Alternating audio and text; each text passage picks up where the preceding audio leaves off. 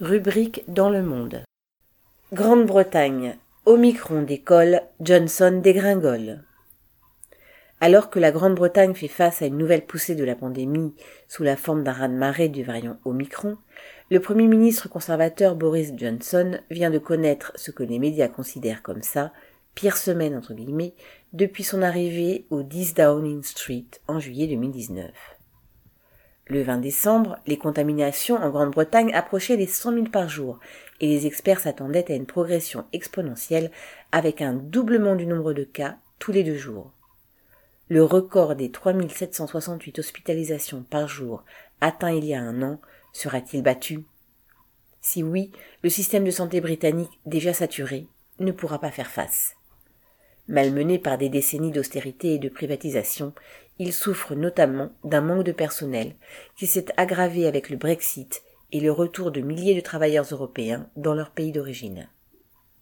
Face à l'épidémie, Johnson avait fait le choix cet été d'abandonner pratiquement tout protocole sanitaire au nom des sacro-saintes, ouvrez les guillemets, libertés individuelles, fermez les guillemets, et, ouvrez les guillemets, liberté d'entreprendre, fermez les guillemets, considérant que le taux de vaccination supérieur alors à 70% suffirait à endiguer le Covid. Maintenant confronté à une vague qui semble hors de contrôle, il a dû faire une entorse à son évangile libertarien en proposant un, ouvrez les guillemets, plan anti-Covid, fermez qui rend obligatoire le port du masque et le pass sanitaire dans certains lieux. Adopté le 14 décembre, ce plan n'est guère contraignant pour le patronat, tout juste incité à encourager le télétravail. Mais il l'était quand même trop aux yeux de 99 députés conservateurs sur 361 qui ont refusé de l'approuver. Il n'est passé que grâce au soutien dit patriotique entre guillemets de l'opposition travailliste. Johnson n'a pas volé sa chute dans les sondages.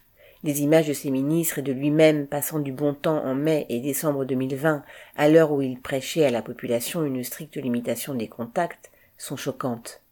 Comme sont choquantes ses dépenses individuelles diverses aux frais des contribuables, ou encore la façon dont il a tenté de couvrir la corruption de nombreux représentants ou soutiens de son parti.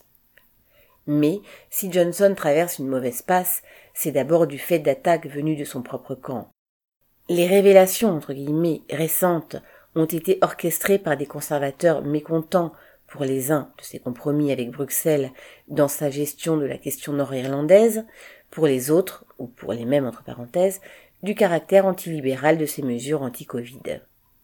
La démission de David Frost, vieil allié chargé du ministère du Brexit, en est une illustration. Intervenue le 18 décembre, elle a été une claque de plus pour Johnson après la perte, le 16, d'un fief historique des conservateurs lors d'une élection législative partielle. Bien sûr, il est probable que tous ces gens-là prennent leur distance d'avec Johnson au fur et à mesure que son crédit diminue dans l'opinion. Cela ne devrait pas surprendre le Premier ministre, qui lui-même a su surfer sur toutes les démagogies, y compris celle du Brexit, pour parvenir à son poste mais il faut souhaiter pour l'avenir que Johnson soit empêché de dormir par un autre genre d'ennui venant du camp d'en face, c'est-à-dire par des travailleurs décidés à se battre pour leurs intérêts de classe. Thierry Hervé.